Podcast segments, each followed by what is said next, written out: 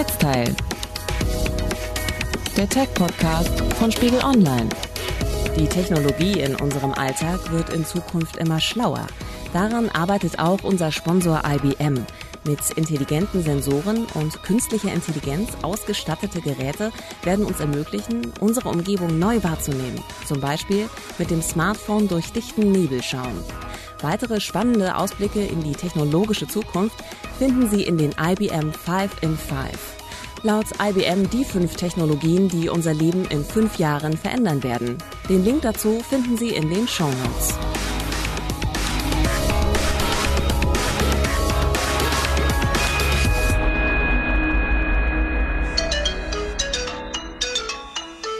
Das war früher. Und das ist heute.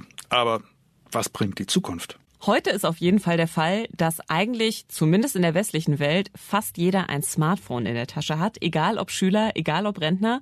Und das ist erstmal eine ziemlich erstaunliche Entwicklung, denn vor knapp zehn Jahren hätte das, glaube ich, noch keiner so gedacht. Damals, also die Älteren werden sich noch erinnern, besaß man nämlich bestenfalls ein Mobiltelefon, aber eben kein smartes. Und man wollte ja eigentlich nur erreichbar sein, wollte vielleicht mal eine SMS verschicken, aber dann kam das iPhone. Und das war wirklich völlig unglaublich. Das hat man auch damals total falsch eingeschätzt, weil eigentlich niemand wirklich verstanden hat, was das für ein Gerät ist und was das auslösen wird, als Steve Jobs das im Januar 2007 war es, zum ersten Mal präsentiert hat. Und was sich da alles verändert hat und wie es sich verändert hat und was in Zukunft noch daraus werden wird, dem wollen wir beide jetzt, Theresa Sickert und Matthias Kremp, in den kommenden rund 20 Minuten mal auf den Grund gehen bei Netzteil. Schließlich ist das Smartphone ja für die meisten von uns heutzutage eigentlich unverzichtbar geworden. Also ich gehe zum Beispiel ohne mein Galaxy eigentlich gar nicht mehr aus dem Haus. Also es geht dabei jetzt nicht nur um erreichbar sein, sondern es geht vor allen Dingen dabei auch um vernetzt sein. Genau, genau. Darum geht es ja heute. Man will ja gar nicht mehr so viel telefonieren. Man will nicht mehr verpassen, was in seinen WhatsApp-Gruppen gerade diskutiert wird. Oder man möchte ständig seine Erlebnisse mit seinen Freunden teilen. Das ist ja viel leichter geworden heute durch Instagram und, und Snapchat und sowas. Und ohne Smartphone komme ich da einfach gar nicht weiter. Da bin ich ja auch so ein Stück weit ausgeschlossen eigentlich aus der Gesellschaft. Und das kann man sich kaum vorstellen. Diese Apps gibt es ja gerade mal erst ein paar Jahre. Also geschweige denn von Smartphones zu reden, die gibt es ja auch erst knapp zehn Jahre. Also das ist alles noch eine völlig neue Entwicklung. Es scheint schon so, als wäre es immer da gewesen. Genau. Vor 10, 15 Jahren, damals so um die Jahrtausendwende, habe ich noch bei einer Zeitschrift gearbeitet, die sich auf Handytests spezialisiert hatte. Da hat man sich diese Zukunft des Handys noch ganz anders vorgestellt. Mich hatte man damals engagiert, damit ich mich speziell um die Themen Notebooks und PDAs kümmere. PDAs, was genau war das nochmal? PDAs, so nannte man damals die persönlichen digitalen Assistenten. Letztlich waren das sowas wie elektronische Terminkalender mit Adressbuch und ein paar hatten auch sowas ähnliches wie Apps schon drauf, aber sowas wie App Stores, wo man noch neue Apps äh, hätte holen können, die gab es damals noch gar nicht und man war so um die Jahrtausendwende völlig überzeugt, das wäre jetzt die Zukunft. Zum einen ein PDA zu haben, wo man seine Termine und sowas eben drauf verwaltet und dann das Handy, über das man dann die Datenverbindung zum Internet herstellt. Deshalb gab es dann auch PDAs mit einer eigenen Tastatur, worauf man dann auch mit speziellen kleinen Programmen E-Mails empfangen und schreiben konnte oder auch SMS schreiben konnte. Das ging auf jeden Fall schneller als eine E-Mail auf dieser kleinen Zehner-Tastatur, wie sie eben auf so einem ollen Nokia-Handy drauf war, zu tippen. Aber so richtig das Goldene vom Ei war das eben noch nicht. Also für mich klingt es sehr umständlich, weil man hat ja zwei Geräte, die man immer dabei haben muss und gleichzeitig muss man die auch irgendwie laden können. Das heißt, ich habe auch immer zwei Netzteile irgendwie dabei. Dann muss das am besten auch noch irgendwie zeitgleich immer passieren, damit die auch beide aufgeladen sind. Also ja, ja. eigentlich nicht so wirklich praktikabel. Das, Im Grunde waren das nur Krücken. Das waren so, so irgendwie war das so eine Zwischentechnologie, die sich aber über etliche Jahre gehalten hat. Ich selbst habe sowas damals auch benutzt. Ich hatte also immer mein Palm oder mein Handspring äh, PDA dabei um insbesondere auf meine Adressen und sowas zugreifen zu können, weil das in den Handys damals einfach furchtbar kompliziert und umständlich war, da irgendwas einzurichten. Gerade Terminverwaltung im Kalender, das ging auf Siemens, Nokia und was auch immer es damals halt gab, überhaupt nicht. Aber offensichtlich hat sich das ja nicht durchgesetzt. Lag das dann daran, dass eben das iPhone kam und damit die PDAs abgelöst hat? Es war zumindest einer der Sargnägel. Es war sozusagen der erste Sargnagel, weil Es gab natürlich schon lange bevor Apple mit dem iPhone um die Ecke kam, andere Hersteller, die Smartphones gebaut haben. Das berühmteste war damals der Nokia Communicator. Den gab es in, ich weiß gar nicht mehr wie vielen Inkarnationen, drei oder vier Versionen oder sowas, über mehrere Jahre in verschiedenen technologischen Stufen. Aber das war immer ein zweifinger dicker Klotz, relativ breites Gerät mit einem wahnsinnig schmalen Bildschirmchen und mit so einer kleinen Plastiktastatur. Aber der verströmte halt damals so dieses Övre des Ich bin wichtig, ich muss ständig in Kontakt bleiben, ich muss E-Mails schicken und empfangen können.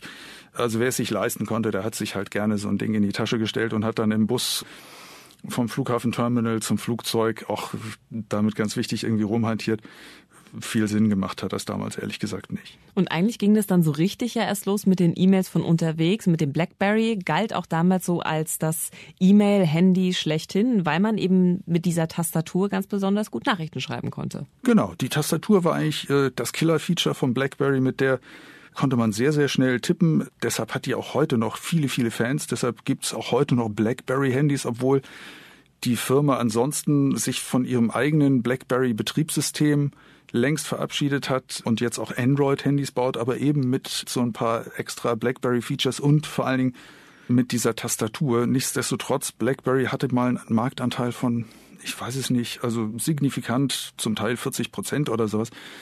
Die haben aber komplett den Zug verpasst, den Apple mit seinem iPhone damals angeschoben hat. Die meisten Firmen haben es halt damals einfach nicht geschafft, mal in die Gänge zu kommen und mal was wirklich Neues sich auszudenken. Mal eine neue Technologie, die besser auf das moderne mobile Internet abgestimmt ist zu entwickeln. Und das hat halt damals einfach Apple geschafft. Man erinnert sich einfach daran, wie Steve Jobs damals das erste iPhone präsentierte. We're introducing three revolutionary products of this class a widescreen iPod with touch controls, and a breakthrough internet communications device, and a revolutionary mobile phone. Und das hörte sich natürlich damals großartig an. Ein Gerät, das irgendwie viel besser mit dem Internet kommunizieren kann, das viel einfacher zu bedienen ist und all das. Und trotzdem glaube ich, selbst Steve Jobs und auch sonst bei Apple hat, glaube ich, niemand geahnt, zumindest 2007 noch nicht, wie wichtig dieses Gerät mal für Apple sein würde und wie stark es die Branche prägen würde. Ja, und dass es auch mal mehr sein würde als nur quasi ein iPod mit noch einem eingebauten Telefon und ein bisschen Internet. Denn es war ja schon so, also auch bei aller Euphorie, die wir jetzt gerade so versprühen, es gab ja damals auch sehr viel Kritik am iPhone. Es wurde jetzt nicht nur abgefeiert, denn, also technisch war es nicht auf dem neuesten Stand. Es, es war technisch überhaupt nicht auf dem neuesten Stand. Also da waren damals Firmen wie Sony Ericsson und Nokia noch immer deutlich vor vor Apple, ähm, zumindest was zum Beispiel die Geschwindigkeiten anging, mit denen sie ins Internet gehen konnten. Als das iPhone kam, gab es schon UMTS und trotzdem ist das Ding immer noch mit Vor-UMTS-Technik online gegangen. Das war viel zu langsam, das war eine elende Quälerei im ersten Jahr. Das fuhr quasi allen anderen Handys im Internet auf der Kriechspur hinterher. Dafür war es aber viel attraktiver, viel einfacher zu benutzen. Man brauchte keine Tasten, keine Joysticks, gar nichts, was die anderen alle irgendwie in Miniaturausführung da auf ihre Handys zu quetschen versucht haben, sondern man hat einfach mit den Fingern auf dem Bildschirm auf Symbole getippt und dann hat's halt funktioniert. Und ich kann mich noch deutlich erinnern, als ich damals im Spätsommer 2007 eins der ersten iPhone-Testgeräte in Deutschland hatte und damit U-Bahn gefahren bin und ständig mir Leute über die Schultern guckten und fragten so, oh, ist das das neue Apple-Handy? Darf ich das auch mal anfassen? Aber letztlich ist es ja so, diese ganz große Apple-Faszination oder die iPhone-Faszination auf jeden Fall, die ist scheinbar vorbei. Also wenn ich mich jetzt so umschaue, es gibt ja eine ganze Menge an Geräten, also Samsung, Motorola, Sony und ich finde, die unterscheiden sich kaum noch von dem, was Apple eigentlich kann. Häufig können sie sogar mehr. Da hat man schon das Gefühl, dass diese Firmen seit Jahren eigentlich auf der Stelle treten und die einzige Entwicklung, die man jetzt in den letzten Jahren gesehen hat, waren wahrscheinlich die Bildschirme. Also die sind größer geworden wieder, zeigen sehr viel feinere Details an. Aber auch da gab es eigentlich in den ganzen letzten Jahren keinen wirklich großen Durchbruch mehr. Und dasselbe gilt auch für die Kameras. Also klar, einige experimentieren jetzt mit Doppelkameras, mit denen kann man schöne Effekte machen. Aber so viel besser als vielleicht noch vor vier Jahren sind die immer noch nicht. Und wir wollen jetzt gar nicht mal von den Akkus sprechen, denn auch da habe ich das Gefühl, hat sich ja, nicht so also das, viel getan. Das, das größte Problem der modernen Smartphones ist einfach immer noch der Akku, weil äh, ich meine, das iPhone der ersten Tage konnte einen Tag auf Akkustrom durchhalten und ein, modernes iPhone 7 hält auch einen Tag auf Akku durch. Und das fühlt sich an, als hätte es da überhaupt keine Entwicklung gegeben, obwohl die Akkus natürlich größer geworden sind, genau wie die Handys. Wenn ich mir hier mein iPhone 7 angucke, dann das ist schon ein ganz schöner Klopper, das Teil. Aber das, was der größere Akku da drin an mehr Kapazität bringt, das wird halt durch aufwendigere Software, durch schnellere Prozessoren und sowas sofort wieder aufgefressen. Das meiste frisst natürlich das wunderschöne und sehr detaillierte und helle Display. Aber es gibt immer technische Neuentwicklungen und etwas größere Akkus aber es gibt da einfach keinen Fortschritt. Das ist so ein richtiger Teufelskreis. Das, was an Mehrleistung an Akku geboten wird, wird sofort durch Mehrleistung bei Prozessor und Display wieder aufgefressen. Also wir können uns wahrscheinlich den absoluten Wunderakku, der dann doch irgendwie mal eine ganze Woche hält, wahrscheinlich abschminken. Ach, von dem träume ich ja schon so, so lange. Geworden ist daraus bisher noch nichts und es sieht auch nicht wirklich danach aus, als würde es bald ein Wunder geben, mit dem ich tatsächlich eine Woche lang mit meinem iPhone durch die Gegend laufen könnte. Aber immerhin, also der Akku lässt sich ja wenigstens schneller laden. Also ich muss da nicht auch eine Woche warten, bis er wieder voll ist, sondern es geht ja alles relativ fix. Also es gibt ja auch Firmen, die damit werben, dass innerhalb von einer Stunde mittlerweile der gesamte Akku wieder voll sein soll. Genau, solche Akkus gibt es natürlich bei einigen der besseren Smartphones. Es sind solche Technologien eingebaut und das ist dann auch ganz toll, ganz faszinierend, wenn man sein Handy an die Steckdose anstöpselt für zehn Minuten nur und dann kann man zwei Stunden oder drei Stunden schon wieder mit dem Gerät hantieren. Das ist eine super Sache grundsätzlich, aber zum einen gibt es da keinen einheitlichen Standard. Es gibt da verschiedene Methoden, mit denen die Hersteller das erreichen, dass der Akku so schnell aufgeladen wird. Und außerdem bleibt natürlich das Kernproblem, ich brauche immer noch eine Steckdose. Und wenn ich halt am Strand bin oder im Gebirge oder sonst wo, dann habe ich halt einfach keine Steckdose. Aber es gibt ein Akku-Pack. Es gibt ein Akku-Pack, ja. Das ist auch ganz toll. Und ich habe auch meistens eins dabei und ich kenne auch ganz viele Leute, die unterschiedlich große Akku-Packs immer dabei haben. Aber die muss man halt auch mitschleppen. Und auch natürlich vorher geladen haben. Und man muss sie vorher geladen haben. Damit sind wir wieder bei dem PDA-Problem. Zwei Geräte, zwei Steckdosen, zwei Netzteile. Es nervt. Mhm.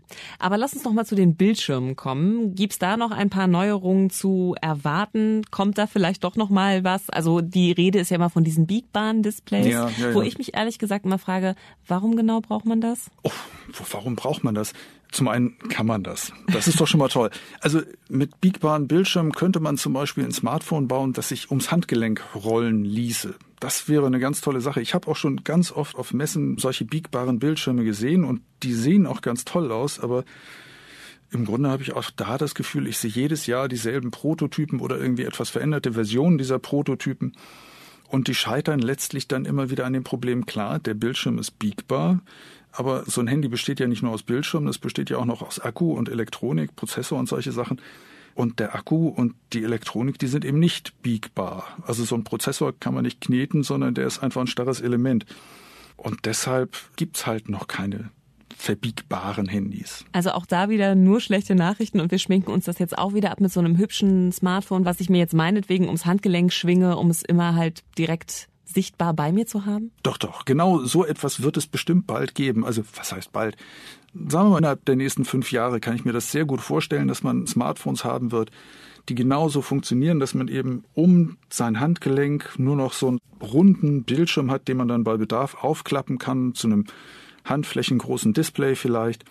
Das Ding wird nur sein, dass die eigentliche Elektronik irgendwo anders sein wird. Also der Bildschirm wird nur einen kleinen Akku haben, der das einzige starre Element an diesem ganzen flexiblen Teil sein wird und wird per Funk verbunden sein mit so einer Art Mini-Computer, einem Smartphone-Computer, den ich irgendwo in meiner Tasche, in meinem Rucksack sonst wo haben werde.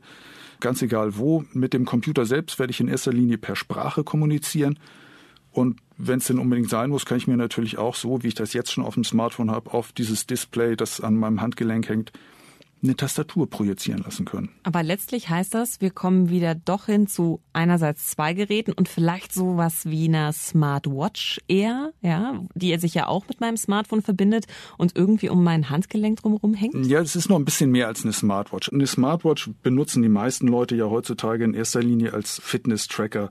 Die ist natürlich schon auch irgendwie ein zweiter Bildschirm fürs Handy und kann man auch so benutzen, dass man zum Beispiel darauf auch mal eine E-Mail liest oder auch per Sprache irgendwas eingibt.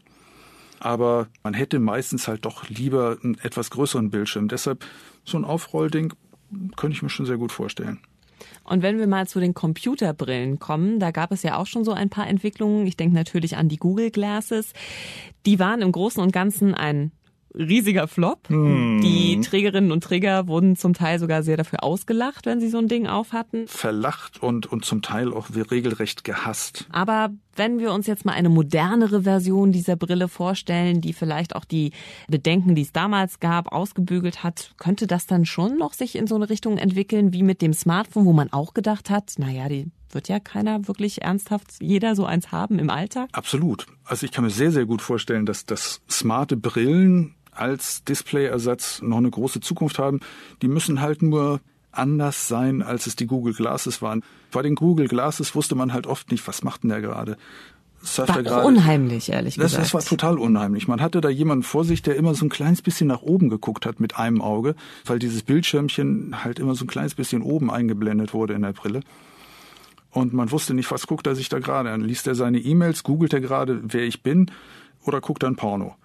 Das ist natürlich total creepy gewesen. Ein besseres Beispiel dafür sind so Sachen wie Snapchat-Brille. Man möchte auf jeden Fall irgendwie eine visuelle Rückmeldung haben als das Gegenüber von jemandem, der so ein Ding trägt, das einem irgendwie sagt, was macht er jetzt gerade? Also filmt er jetzt gerade, macht er Fotos? Da müssen die Hersteller noch ein bisschen dran arbeiten, damit die Gesellschaft überhaupt irgendwann mal akzeptiert, okay, die Leute laufen mit solchen Datenbrillen ganz normal durch die Gegend. Wie könnte sowas aussehen? Also dann leuchtet ein rotes Pünktchen an meiner Brille und mein Gegenüber wüsste, okay, ich bin jetzt gerade im Aufnahmemodus in Anführungszeichen, ich mache gerade ein Foto, ich drehe gerade ein Video, während ich diese Brille aufhabe? Also das wäre so das Minimum, dass man zumindest irgendwie sieht, okay, das Gerät ist jetzt auf Aufnahme. Aber darüber hinaus müsste man halt noch irgendwas haben, das nach außen so ein bisschen signalisiert, ist der Träger dieser Brille jetzt gerade ansprechbar oder ist er jetzt gerade irgendwie online? Ich kann es mir auch noch nicht so richtig vorstellen, wie das aussehen könnte. Ein weißer Kreis, der aufleuchtet oder ein Linklämpchen auf dem Kopf, keine Ahnung. Also so ein Heiligenschein, eine Ampel auf dem Kopf oder Ja, eine was? Ampel. genau, grün ansprechen, rot nicht ansprechen. Irgendwie sowas müsste man da noch haben. Aber dann könnte ich mir das sehr, sehr cool vorstellen, insbesondere wenn man solche Geräte wie Microsofts HoloLens sich anguckt, die ja heute schon in der Lage sind, virtuelle Bildschirme überall in dein Blickfeld zu projizieren. Und du könntest dann einen Bildschirm links haben, wo deine E-Mail ist, einen äh, in der Mitte, wo du gerade irgendwas googelst und rechts hast du noch ein Chatfenster offen. Und einfach indem du den Kopf drehst, könntest du halt von einer App zur anderen wechseln. Und das wäre aus meiner Sicht natürlich Multitasking par excellence. Das klingt natürlich total schön, ein wunderbares Zukunftsszenario. Wenn das Realität wird, müssen wir uns jetzt überhaupt noch ein Smartphone kaufen? Sollten wir uns überhaupt noch ein Smartphone kaufen? Da bin ich mir ganz sicher. Denn ich lehne mich hier jetzt gerade ziemlich weit aus dem Fenster. Diese Szenarien, die ich jetzt hier erzählt habe, die liegen sicherlich noch fünf bis zehn Jahre in der Zukunft. Und man hat ja in den letzten fünf Jahren zumindest schon gesehen, dass sich die Entwicklung bei den Smartphones so ein bisschen verlangsamt hat. Die großen Sensationen bleiben einfach aus in den letzten Jahren. Deshalb würde ich sagen, überhaupt keine Frage. Also dieses Jahr wird vermutlich das iPhone 8 rauskommen und nächstes Jahr wird es ein 8S geben und dann das 9 und das 10 und was weiß ich was. Die kann man alle noch problemlos kaufen und genauso das äh, Galaxy S11 und das Galaxy Note 10 und weiß der Teufel, was da alles kommen wird. Smartphones werden uns auf absehbare Zeit auf jeden Fall noch begleiten. Diese Technologie ist noch überhaupt nicht überholt, aber sie ist auf jeden Fall auf dem Weg, sich zu etwas Neuem zu entwickeln, so eine Art Evolution durchzumachen. Gibt es denn etwas, was dir noch fehlt in Bezug auf Smartphone, wo du sagen würdest, aber die App oder vielleicht auch das Stück Hardware, das fehlt mir auf jeden Fall noch? Also mir fehlt zum einen bei den meisten Smartphones noch ein besserer Klang, besserer Sound. Nicht so sehr von den eingebauten Lautsprechern, das will ich gar nicht, aber ich möchte einfach, dass sie besser in der Lage sind, Musik in besserer Qualität abzuspielen, als es im Moment ist. Also etwas, was darüber hinausgeht, über AAC und MP3-Dateien und sowas. Das ist das eine. Und das andere ist einfach der Akku bitte macht, dass der Akku länger hält. Unbedingt ein Akku. Und weißt du, was ich mir wünsche? Na. Ein Smell-Interface. Smellomat? Na, irgendwas, wo Gerüche auch verbreitet werden können. Oh mein Gott. Wie kommt's dazu? Ich finde, das ist sozusagen das Letzte, was eigentlich noch fehlt. Also alles andere kann ich mit dem Smartphone ja schon ganz gut, aber mhm. einen Geruch kann ich mit eigentlich gar keinem technischen Gerät wirklich gut wahrnehmen. Und das wäre eine spannende Geschichte. Und das wäre auch für die Hersteller ganz toll, weil die könnten dann ja, die müssten dann ja diese Düfte als Nachfüllpacks verkaufen. Genau. Großartiges und dann machen sie System. richtig viel Geld. Boah, das lassen wir uns jetzt sofort patentieren. Wenn Ihnen Netzteil gefallen hat, freuen wir uns über eine gute Bewertung. Fragen und Kommentare können Sie gerne an netzteil.podcast.spiegel.de schicken. Netzteil, der Tech-Podcast von Spiegel Online.